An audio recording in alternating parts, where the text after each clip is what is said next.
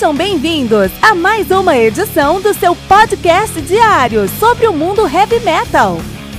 Esse é o Metal Mantra, o podcast do metal sagrado. Lembrando que você pode nos mandar suas perguntas, sugestões, críticas, correções, elogios ou quaisquer outros comentários no nosso e-mail metalmantrapodcast@gmail.com.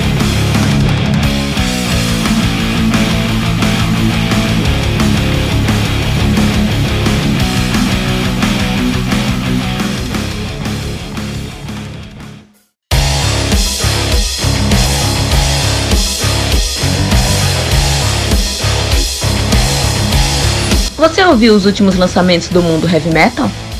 Não tá sabendo daquele show que está todo mundo falando? Nossa, em que mundo você vive? Ah, sim, em um mundo sem o aplicativo do Anchor FM, né? Faça isso agora mesmo e busque por Metal Mantra. Favorite nosso podcast e pronto. Você nunca mais vai perder uma atualização sobre o mundo do heavy metal, além de poder ouvir todas as músicas desse episódio.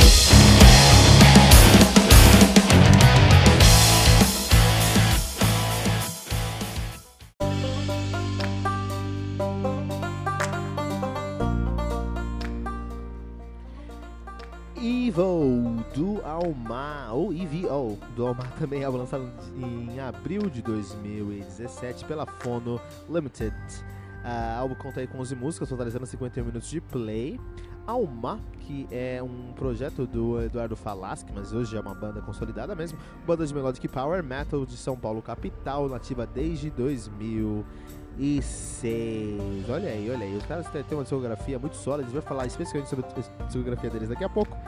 Mas aí nós temos o Alma de 2016, a gente tem o Fragile Equality de 2008, temos o Motion de 2011, o Unfold de 2013 e o Evil de 2016. A banda que é formada atualmente por Eduardo Falaschi, do Falaschi no vocal, guitarra e teclado. Nós temos aí o Marcelo Barbosa na guitarra, Rafael Dantas no baixo, Diogo Mafra na guitarra e Pedro Tinello na bateria. Alma, então, é, antes de tudo, antes de começar aqui a falar do Alma, Vamos contar uma história? Vamos falar, começar com uma historinha, né? Vamos começar com uma história real, tá? Uma história real. Que é a história do LeBron James na NBA. É um cara incrível. É o, o, o LeBron James é um cara incrível enquanto esportista. Ele é um monstro, um dos melhores da NBA. Algumas pessoas até o defendem como o melhor jogador de basquete da história. Ele é o maior da época? Não sei. Não sei se ele é o maior da, de todos, mas ele é indiscutivelmente impressionantemente incrível como jogador de basquete, beleza.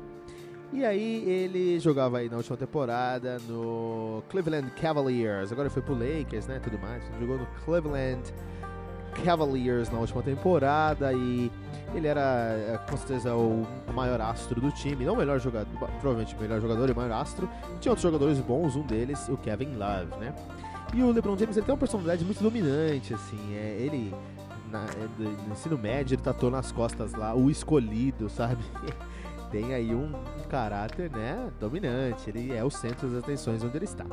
E por ser um jogador tão é, dominante, não só em personalidade, mas em qualidade, ele acaba sendo é, um líder natural e uh, ele acaba sendo até mais importante do que os técnicos e general managers dos seus times. Olha que interessante. E o LeBron James, ele jogar com o LeBron James no seu, no seu time é uma benção, mas uma maldição. É uma benção porque sozinho, basicamente, ele levou o Cleveland Cavaliers para no mínimo três ou quatro finais aí da NBA, cara.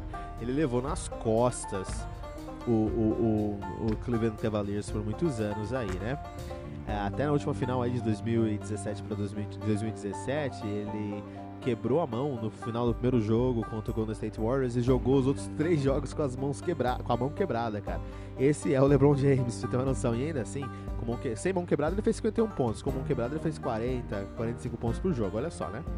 E aí tem o Kevin Love, que é um outro cara, um outro líder ali do time, que é um cara é, com personalidade muito. Não tem outra palavra pra definir isso, muito fofinha. É um cara muito, muito amável, né? Muito carinhoso. E aí, enfim, É, o Santos dos dois, até eles nunca tiveram um conflito em si, mas é aquela questão de você ter um LeBron no seu time, se você ganha, é mérito do LeBron. Se você perde, mesmo se o LeBron foi o culpado, ele nunca vai ser o culpado, vai ser sempre todo mundo ao redor. Isso gera uma pressão, gera um, um, uma mentalidade negativa no time. E o Kevin Love sofreu com isso tanto que ele teve crises de pânicos recorrentes, crise de pânico, crises de pânico recorrentes na última temporada, inclusive na final ele teve uma crise de pânico, parece que esse ano teve de novo, enfim. É, ele tem alguns problemas que ele precisa, psicológicos que ele precisa tratar, e isso foi aflorado pela presença do maior, provavelmente o maior jogador de todos os, de todos os tempos, no seu time. Olha que interessante, né? Olha aqui isso, ó. O LeBron, ele, ele, ele tem um, ele é um jogador incrível, mas ele também traz esse caráter, né, de estabilizar os jogadores que talvez tenham uma questão até emocional pendente ali. Olha só, que coisa maluca que a gente vai conversar. E é exatamente isso que acontece em algumas bandas de heavy metal. Perdão? Não no Omar. O Omar eu acho que é um ambiente muito tranquilo. Então vamos pensar sobre isso. Vamos falar sobre, vamos falar sobre a discografia do Omar vocês vão entender o que eu tô falando aqui, porque eu trouxe essa história primeiro. Então o primeiro álbum dos caras é o Omar de 2016. É um álbum muito diferente dos outros álbuns do, do Almar. Isso é uma tônica na carreira do Almar. Todos os álbuns eles têm uma, uma personalidade muito única. Um álbum é bem diferente do outro. E aí o primeiro álbum dos caras, é, para mim ele me lembra muito Symbols, assim, né? E eles, ele teve um, um, um line-up um pouco diferente. Ele teve, olha, o Edu Falasco no vocal, o Empo Vorinen na guitarra, o Lauri Porra no baixo, o Casey Grillo na bateria. O Casey Grillo é o baterista do, uh, do Camelot. O Lauri Porra hoje ele toca no, no Tunnel Vision, mas já Stratovarius, mas já tocou no Coach Belt, já tocou no Gaze House Garden, tocou em vários lugares, é um grande é, é, é, um grande ícone do mundo heavy metal. Até uma história interessante sobre o Lauro e Porra, a gente vai falar sobre isso em outro momento aqui da carreira, né? Mas é, é, ele, é, ele é um cara. É,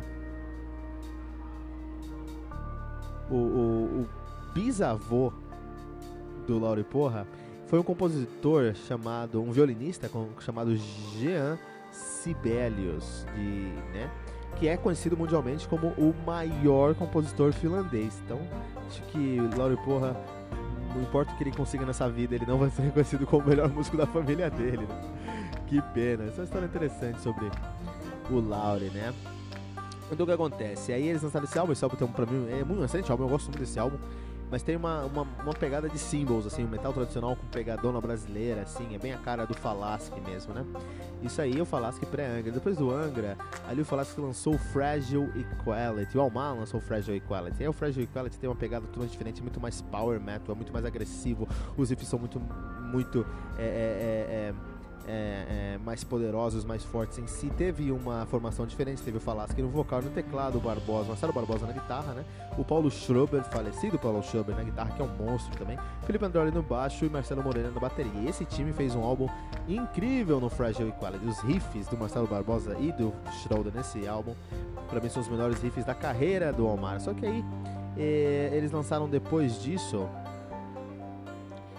eles lançaram o Motion de 2011. E o Motion eu acho mais experimental, cara. Mesmo que eles ainda estivessem ali na formação Marcelo Barbosa, o Paulo Show, o Marcelo Moreira na bateria, o Paulo Schroeder na guitarra, Marcelo Barbosa na guitarra também, o Edu Falasco Andreoli, mesma formação do último álbum. É, eu sinto esse álbum ele mais experimental, até com elementos, por exemplo, é, Late 1985 é um grunge, um grunge puro, assim, um Alice in Chains puro, né? Então eles conseguiram até trazer esses elementos pro som deles. Em 2013 eles lançaram o Unfold, e o Unfold tem um lineup diferente, tem o Falasque no vocal, Marcelo Barbosa na guitarra, Marcelo Morena na bateria, o Schrober já não estava mais com a gente, né? É, Rafael Dafras no baixo e Gustavo de Pádua na guitarra, né? Gustavo de Pádua, que é conhecido aí por ser o guitarrista do Aquaria, né? Ele que tocou uh, no Aquaria. E aí, o, o, essa formação aqui, eles trouxeram ainda, eles voltaram pro Power Metal mais próximo do Fragile Equality, é, mas também trouxeram algumas coisas mais pesadas, como The Husted, como Cannibals in Suits, eles trouxeram algumas coisas mais pesadas. Na minha opinião, um álbum com os riffs mais pesados do Omar até então, né?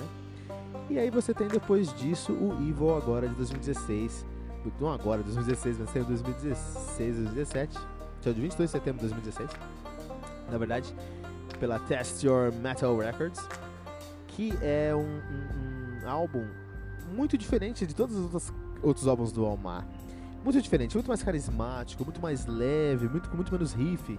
E essa é a ideia, cara. A ideia é que o Almar é o almanac, Almar é de almanac, na minha opinião, almanac do metal, porque eles cobrem todas as vertentes do heavy metal, álbum após álbum. Seus álbuns são muito diferentes uns dos outros e todos eles são muito bons. Quando eu falei sobre o LeBron James no começo desse review, é porque o Marcelo Barbosa aqui, ele se sente tão à vontade que ele escreve riffs, a, a quantidade de riffs por metro quadrado, do Marcelo Barbosa no Almar é algo impressionante, é impressionante como esse cara consegue produzir riffs intricados, complexos, complicados, ao mesmo tempo sim, é, bem, bem coesos, bem coerentes e fortes. Você escuta o riff do Marcelo Barbosa, você bate cabeça em todos os momentos. Riff solo, fraseado, é um guitarrista incrível no Almar. E quando ele toca em outras bandas, eu não vou trazer nomes aqui, por algum motivo ele não consegue replicar os mesmos riffs, ele não consegue trazer o mesmo, mesmo ponto, né? É interessante que o, o mesma qualidade de final, o resultado final. Interessante que o Falasca aqui ele canta tudo, canta mais grave, canta mais agudo, canta mais pesado, canta mais leve, é um almanac do heavy metal mesmo. Aqui no Almar, em outras bandas, eu não vou falar nome porque, enfim, né, não vem ao caso, ele não consegue produzir da mesma maneira. Então, na realidade, eu não acho que o problema é o Marcelo Barbosa, eu não acho que o problema é o Falasco. Eu acho que o problema, acho que o problema é que em alguma outra banda aí deve ter um cara que é referência, porém tão tóxico quanto o LeBron e não faz os caras saírem, é, é, não deixa os caras produzirem como eles gostariam de produzir. Olha só, fica aí a minha crítica social, entendedores entenderão. Uh, esse álbum aqui é muito ousado, porque ele é muito menos pesado do que o Power Metal em geral e do que o Almar é, em retrospectiva. Ele tem muito menos peso e ele tem muito mais carisma. Todas as músicas têm uma veia mais é, carismática, mais melódica, mais sentimental do que peso em si. É uma técnica muito difícil tirar o peso e ainda fazer músicas que sejam relevantes dentro do heavy metal. Por isso, aqui para o Almar, com seu álbum Evil, vamos deixar 4.6 pentagramas dourados.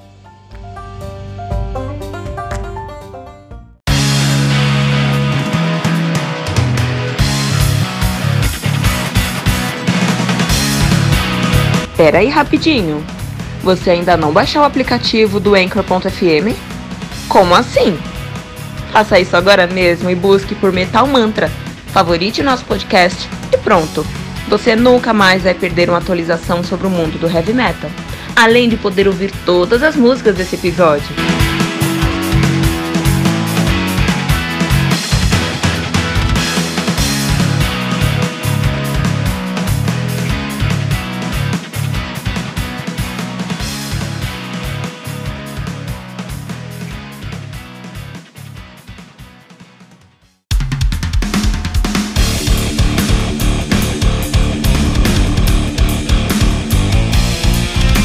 Você ouviu mais uma edição Metal Mantra, o podcast do Metal Sagrado.